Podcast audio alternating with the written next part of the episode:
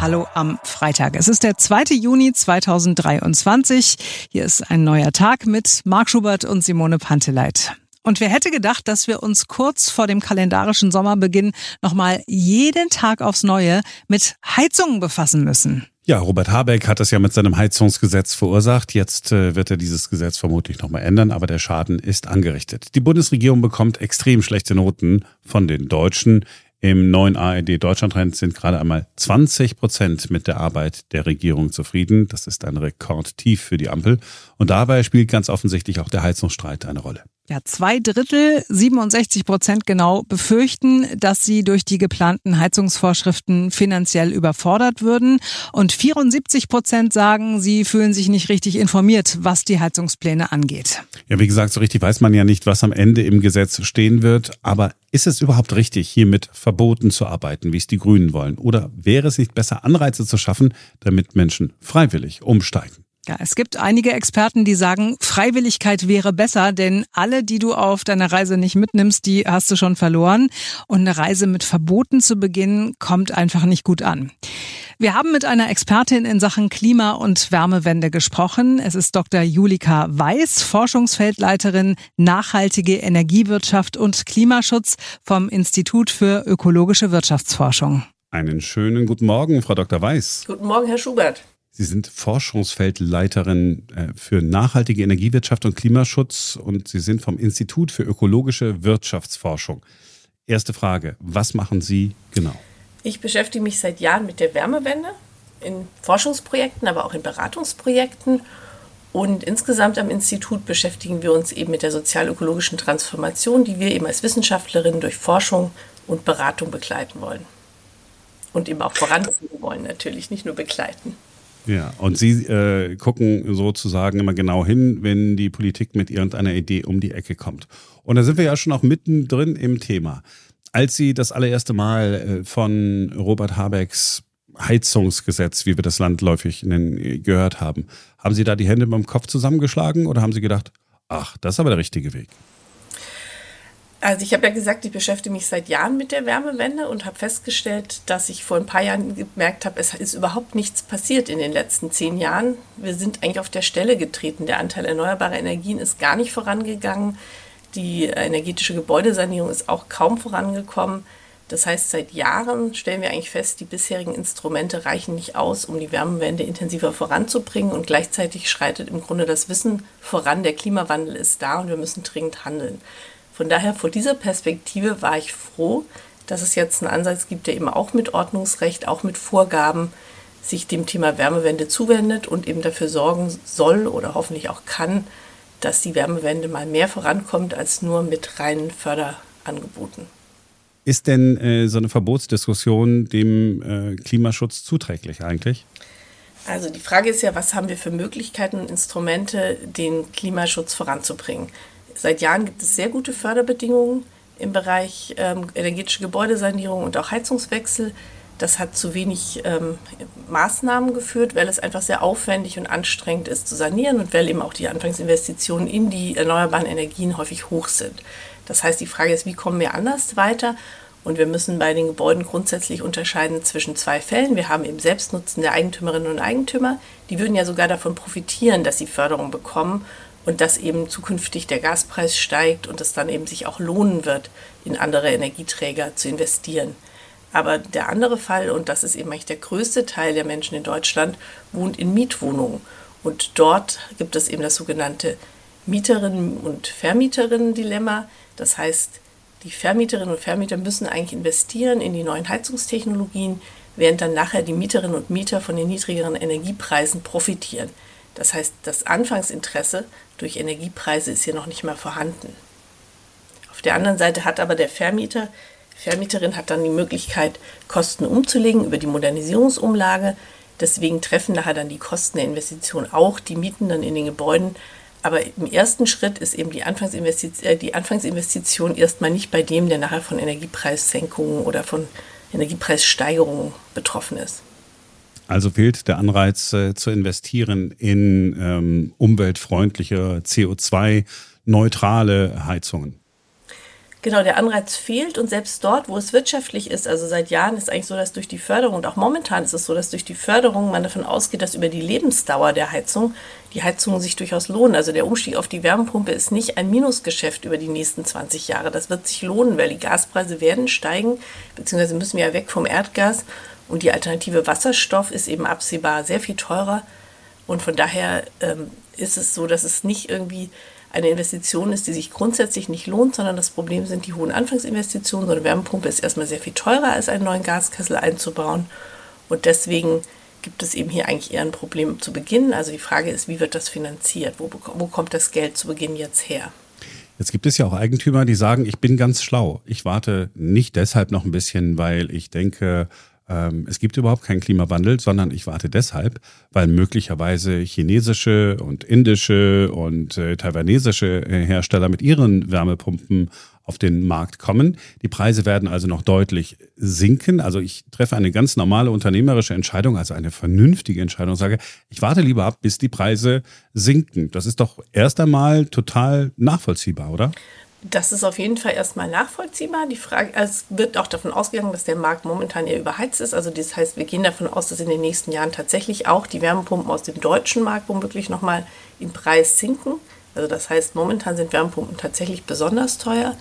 Das lässt aber das Heizungsgesetz bzw. das Gebäudeenergiegesetz ja auch zu, dass man nicht sofort handeln muss, sondern dass man zumindest drei Jahre Übergangsfristen hat. Das heißt, man könnte dann auch sagen, bis der Markt nicht mehr ganz so überhitzt wird, habe ich noch ein bisschen Zeit und kann so lange beispielsweise auch einen Mietgaskessel in, meine, in meinen Keller stellen. Von daher ja, das ist eine Option. Auf der anderen Seite ist eben ist ja auch eine doppelte Investition, wenn ich jetzt erst einen Gaskessel kaufe und dann nachher die Wärmepumpe irgendwie zu 30 Prozent weniger kaufe, habe ich insgesamt auch nicht weniger investiert, als wenn ich eben gleich die Wärmepumpe wähle. Also das heißt, das sind dann im Grunde doppelte Investitionen und eben womöglich auch Stranded Investments. Also man hat dann den Gaskessel bezahlt, den man dann nach acht Jahren wieder austauschen muss oder möchte, wenn man merkt, die Gaspreise ziehen an oder die Klimaschutzvorgaben ziehen an. Jetzt passiert bei den privaten Eigentümern äh, ja Folgendes. Da soll mit Verboten gearbeitet werden, während man das bei der Industrie vermieden hat. Äh, mit Verboten zu arbeiten. Aus einem ganz vernünftigen Grund, weil man einfach Angst hatte, äh, dass äh, die Unternehmen abwandern. Jetzt können Menschen in der Regel nicht einfach auswandern und sagen, ja, dann gehe ich in ein anderes Land. Ich habe hier mein Haus, ich gehe demnächst in Rente. Man hat mir immer gesagt, ähm, das sei genau das Richtige, damit ich nachher im Ruhestand genug Geld aus der Rente habe, das ausgeben kann. Ich lebe in meinen eigenen vier Wänden. Bei der Industrie ist man äh, den Weg gegangen zu sagen, hey, wir machen das mit dem CO2-Preis und äh, mit dem Emissionszertifikatehandel. Wäre das nicht auch eine Lösung gewesen, wo man, äh, wo man hätte sagen können, oh cool, ähm, diese, diese Idee, die wir bei der Industrie haben, die übertragen wir auf die Eigentümer. Wir machen also sozusagen über die kommenden Jahre hinweg das Heizen mit fossiler Energie immer teurer sodass wir da Anreize schaffen, wirklich Anreize, nicht Verbote, Anreize schaffen, dass Menschen freiwillig eine Vernunftentscheidung treffen und sagen, ja, jetzt gehen wir diesen Weg. Ja, also grundsätzlich ist das eine Alternative, die auch bei den Gebäuden möglich wäre. Die Auswirkungen oder die Folgen wären ja dieselben. Also im Grunde, wenn ich weiß, der Gaspreis steigt die nächsten Jahre irgendwie so enorm an, dass sich meine Gasheizung nicht lohnt, muss ich auch irgendwie die Investition eben in Erneuerbare tätigen. Das heißt, auch dann würden die Hauseigentümerinnen jetzt vor der Situation stehen, dass sie eben in Alternativen investieren müssen. Also im Grunde die, die Folge, was technologisch gemacht werden muss, wäre gar nicht unbedingt anders. Wir sehen aber, dass eben diese zukünftigen Risiken nicht gut abgeschätzt werden können von ähm, Gebäudeeigentümerin oder insgesamt, das ist auch ganz schwierig. Also ganz viel Wirtschaftlichkeitsfragen hängen ja davon ab, wie sich der Energiepreis entwickelt. Das ist also eine Risikostrategie. Das heißt, wenn viele Leute trotzdem jetzt auf den Gaskessel setzen würden, weil sie denken, heute ist ja noch nicht so teuer und ja, die CO2-Emissionen sollen zukünftig besteuert werden, aber das wird schon nicht so hart werden, dann haben wir eben auch hier ganz viele Investitionen in falsche Energieträger und haben dann das Problem, dass eben dort in vielen in ein paar Jahren entweder die Eigen, also die Gebäudeeigentümer selber in den Ein- und Zweifamilienhäusern merken, jetzt steigen aber meine Energiekosten ganz schön an, das ist ein Problem. Oder aber wir haben es im Mehrfamilienhausbereich, das habe ich ja schon beschrieben, ist das Problem, dass der Vermieter, die Vermieterin, warum soll sie in irgendwas investieren, nur weil die CO2-Bepreisung steigt, nur weil irgendwie die Energiepreise zukünftig steigen. Da kann ich doch auch gleich bei meinem Gaskessel bleiben, der ist dann der Investition günstiger, da weiß ich, wie das funktioniert. Und dann haben die Mietenden eben in zehn Jahren sehr hohe Energiepreise plötzlich. Also wir haben hier eben das Problem, dass eigentlich in diese nicht erneuerbaren ähm, Heizungen zu investieren eigentlich heute eine Hochrisikostrategie ist. Also nicht nur, weil das Gas aus Klimaneutralitätsgründen ja nicht mehr genutzt werden soll, sondern auch wenn immer mehr Leute weggehen vom Gas, die Gasnetze ja trotzdem noch da sind, betrieben werden müssen und die Kosten plötzlich auf sehr viel weniger Anschlüsse und sehr viel weniger Haushalte fallen. Das heißt, in Gaskessel zu investieren ist eigentlich heute die größere Risikostrategie, als sich eben jetzt für eine Wärmepumpe oder andere erneuerbare Energieträger zu entscheiden. Weil Sie die ähm, äh, Mehrfamilienhäuser angesprochen haben, wir reden von einer Stadt äh, wie Berlin. Die meisten wohnen zur Miete, die meisten wohnen auch in Mehrfamilienhäusern. Und da stellt sich die Frage, ist da die Wärmepumpe überhaupt die Lösung oder muss man nicht äh, in, in sowas denken wie A, Fernwärme, B, möglicherweise Blockheizkraftwerke, Geothermie? Sind das nicht ganz andere äh, Lösungen, die da gefunden werden müssen und die man jetzt, also wenn das Gesetz jetzt im nächsten Jahr in Kraft treten äh, würde, noch gar nicht richtig erforscht hat? Ja, gut, dass Sie das erwähnen. Also im Grunde, wenn man sich Szenarien für die zukünftige Beheizung von Gebäuden anguckt, dann gibt es da zwei Hauptenergieträger oder zwei Hauptheizungsvarianten. Das eine ist eben die Wärmepumpe und das andere sind Wärmenetze, die dann auch tatsächlich wieder zu großen Teilen über Wärmepumpen, aber ähm, mit Wärme versorgt werden oder eben für Geothermie. Die Alternative haben Sie auch schon benannt. Und natürlich ist das im dicht bebauten Raum perspektivisch eine sehr gute Lösung oder die bessere Lösung. Wärmenetze zu errichten, beziehungsweise in Berlin haben wir ja schon in weiten Teilen auch ein Wärmenetz. Das heißt, Gebäude an Wärmenetze anzuschließen, ist auch noch eine Option. In vielen Ecken gibt es auch schon das Wärmenetz. Und ähm, genau, das ist auf jeden Fall eine gute Alternative für Mehrfamilienhäuser. Ansonsten sieht das Gesetz ja auch vor, dass man Hybridheizungen installieren kann. Das heißt, dass man zumindest beginnt, anteilig mit Wärmepumpen und, und oder mit anderen erneuerbaren Energien die Gebäude zu beheizen. Und das geht eben auch sehr gut in Altbauten. Ich, ich muss noch mal nachfragen, wäre es nicht schlau, dass man äh, erst einmal, nehmen wir eine Stadt äh, wie Berlin, dass die erstmal sagt, okay, hier ist folgender Plan, wir bauen Fernwärme folgendermaßen aus. Bezirk A wird dann angeschlossen, der Bereich wird dann angeschlossen. Außerdem Geothermie machen wir da, da und da. Und in zehn Jahren haben wir äh, so und so viel Prozent und folgende Häuser und folgende Straßen äh, über Fernwärme oder Geothermie oder, oder Nahwärme äh, versorgt. Stattdessen wird aber jetzt mit dem Gesetz irgendwie äh, so wie es zumindest im ersten Entwurf stand, gesagt, okay, nee, du musst jetzt relativ zügig investieren, bevor überhaupt die Gemeinde, die Kommune, in unserem Fall äh, die Stadt Berlin, ihren Plan vorgelegt hat. Das ergibt doch aus meiner Sicht keinen Sinn. Ich müsste ja dann zweimal investieren. Einmal, wie Sie sagen, möglicherweise so eine Hy Hybridheizung. Und dann äh, ein paar Jahre später wird gesagt, ah, jetzt kannst du aber Fernwärme kriegen. Das heißt, dann wäre es ja eine Fehlinvestition, wenn ich jetzt äh, äh investiere, statt einfach zu warten. Äh, das stimmt in der Tat. Also es ist ja so, dass das Gesetz zehn Jahre Übergangsfristen vorsieht, wenn klar ist, die Kommune plant ja ein Wärmenetz. Das heißt, das ist schon vorgesehen, dass es dann noch dauert, bis das Wärmenetz auch tatsächlich vor meinem Haus liegt. Das heißt, dann habe ich tatsächlich die Übergangsmöglichkeiten und kann erstmal andere Heizungen installieren. Und tatsächlich ist es unglücklich, dass eben nicht nur im Bereich Gebäude, also nicht nur bei den Gebäuden selber, sondern eben auch bei der Wärmeplanung wir so hinterherhinken. Also in Baden-Württemberg gibt es ja schon in vielen Kommunen Wärmepläne. Mit Baden-Württemberg schon vor einigen Jahren festgelegt hat, dass Kommunen Wärmepläne ähm, erstellen müssen. Das heißt, in Baden-Württemberg ist man da weiter und kann eben dann tatsächlich schon sehen, wo lohnt es sich eben auf ein Wärmenetz zu warten und wo muss ich wirklich mein Gebäude individuell ertüchtigen. Ähm, das fehlt tatsächlich. Also das ist tatsächlich ein Manko, dass wir das noch nicht haben. Und von daher, ja, kann man irgendwie Übergangsfristen nutzen oder kann man über Übergangsfristen nachdenken. Es ist eben auch eine Gefahr, Übergangsfristen oder jetzt noch länger zu warten, weil eben dort, wo dann keine Wärmenetze kommen, wir eben auch die falschen Heizungen erstmal installiert haben. Also von daher ist das eben eine Gratwanderung zwischen eigentlich überall dort, wo wir keine Wärmenetze haben werden, absehbar, ist es eben sinnvoll, auch jetzt schon in die richtigen Technologien zu investieren und gleichzeitig eben dort, wo tatsächlich womöglich sich äh, gemeinsame Lösungen auftun, ähm, dort ist es eben durchaus sinnvoll, dann auf diese zu setzen. Also das kann ja auch gar nicht, das muss auch gar nicht immer nur die Kommune mit dem Fernwärmenetz sein. Im Übrigen natürlich ist es auch in der Reihenhaussiedlung durchaus sinnvoller, wenn die Leute sich zusammentun und sagen, wir machen gemeinsam irgendwo eine Erdbohrung und haben hier gemeinsam eine Wärmepumpe, die nicht nur eine Luftwärmepumpe ist, sondern wo wir tatsächlich auch Geothermie beziehungsweise in dem Fall dann eben Erdwärme nutzen können und wo wir dann tatsächlich eben eine sehr viel effizientere Technologie nutzen können. Sie haben zu Beginn unseres Gesprächs gesagt, wir hier in Deutschland, wir kommen nicht voran bei der Wärmewende. Und dann habe ich gelesen bei Ihnen auf der Internetseite, dass Sie auch mal in Dänemark studiert haben. Ist das korrekt? Das stimmt, das ist schon sehr lange her. Aber ja. Und Dänemark ist so ein, äh, ein, ein Vorzeigekandidat, wenn es um äh, Fernwärme geht. Also ich habe äh, gelesen, äh, ich habe es aber nicht verifizieren können, können Sie mir vielleicht helfen, äh, dass da nur noch 15 Prozent der Haushalte mit Erdgas heizen und stattdessen 63 Prozent der, der Haushalte mit Fernwärme versorgt werden. Können wir uns von den Dänen was abgucken? Ja und nein. Also das Problem ist, die Dänen haben eben leider schon vor vielen Jahren oder Jahrzehnten das Richtige gemacht, indem sie gesagt haben, wir gehen eben weg von den gebäudeindividuellen Beheizungen und richten überall da, wo es sinnvoll ist, Wärmenetze.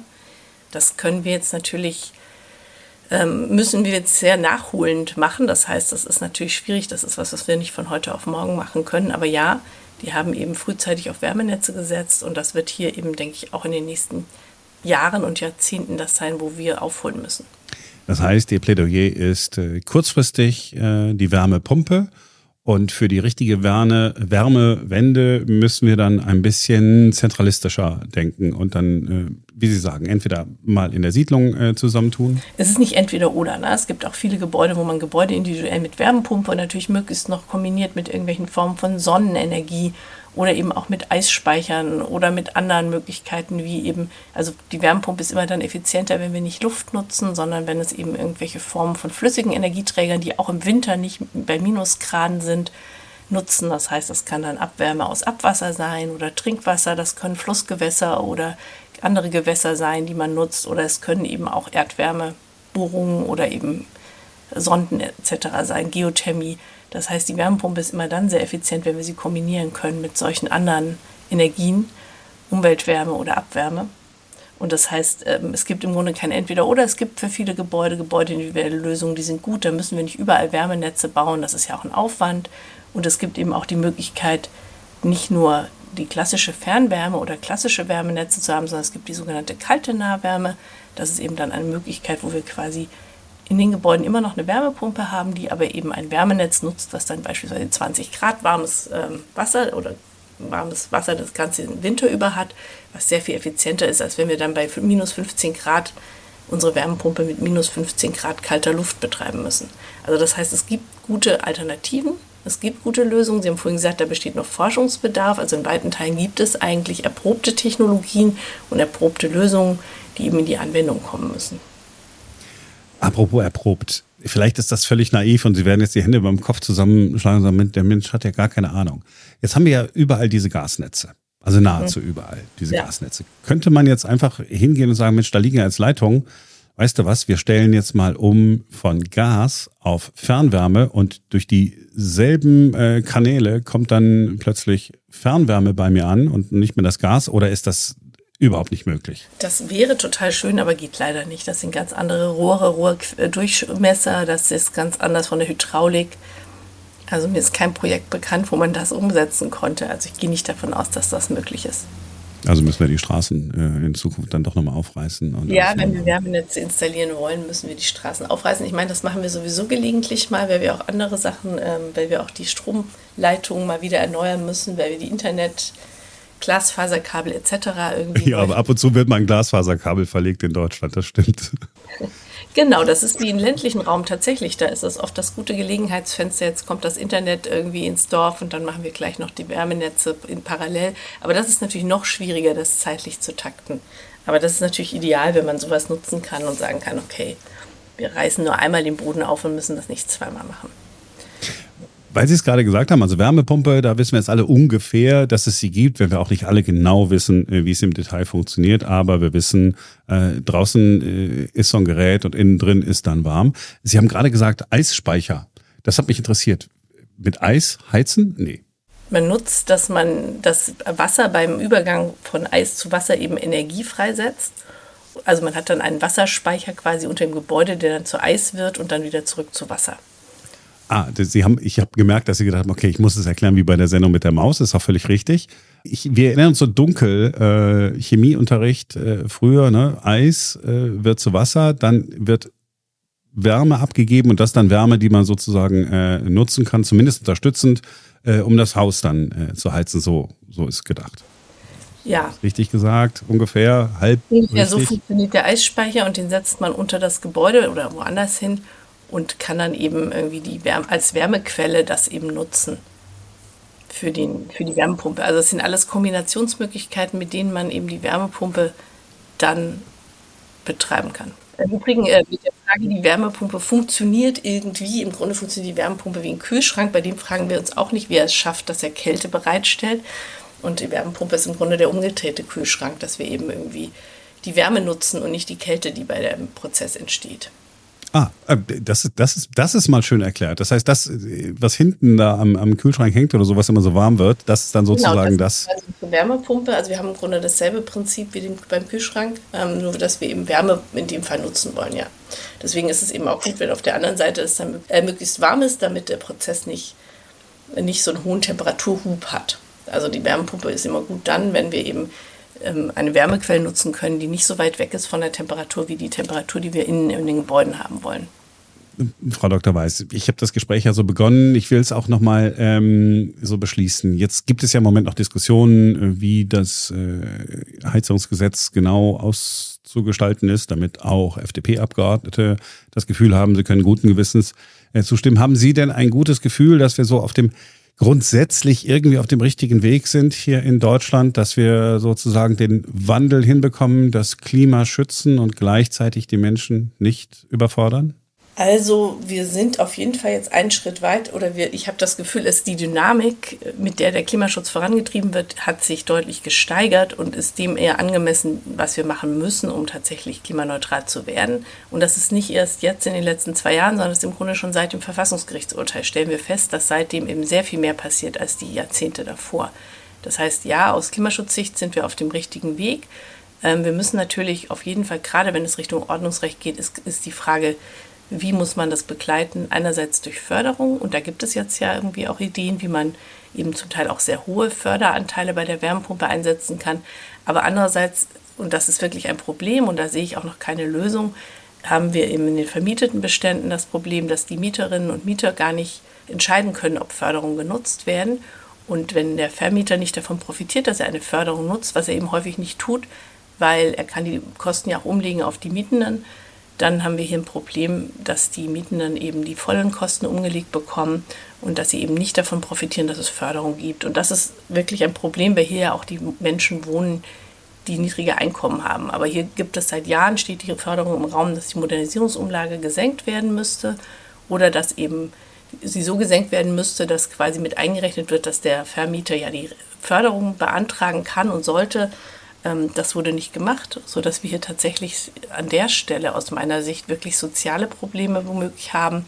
Nicht bei den Einfamilienhausbesitzenden, die hier sehr, sehr häufig irgendwie als Problemgruppe dargestellt werden. Da, gibt, da zieht dann eben auch die Höhe Fördersumme. Da kann man auch also Mietgeräte beispielsweise bei den Wärmepumpen nehmen. Es gibt Leasingmöglichkeiten oder Contracting-Möglichkeiten. Darüber kann ich dann die Anfangsinvestitionen abmildern, indem ich quasi über den gesamten Zeitraum die Kosten verteile. Also für diese Gruppe gibt es eigentlich sehr gute Lösungen, über die wir sehr viel reden, aber tatsächlich der Mietmarkt ist ein großes Problem. Und da hoffen Sie äh, auf die Bundesregierung? Ähm, das ist schwierig in der Kombination der Ampel ähm, hier auf die Bundesregierung zu hoffen, denn da gibt es Kräfte, insbesondere die FDP, die eben sehr dagegen sind, dass wir das senken. Also das ist, ähm, das ist eine Forderung, die seit Jahren von verschiedensten Akteuren eingebracht wird.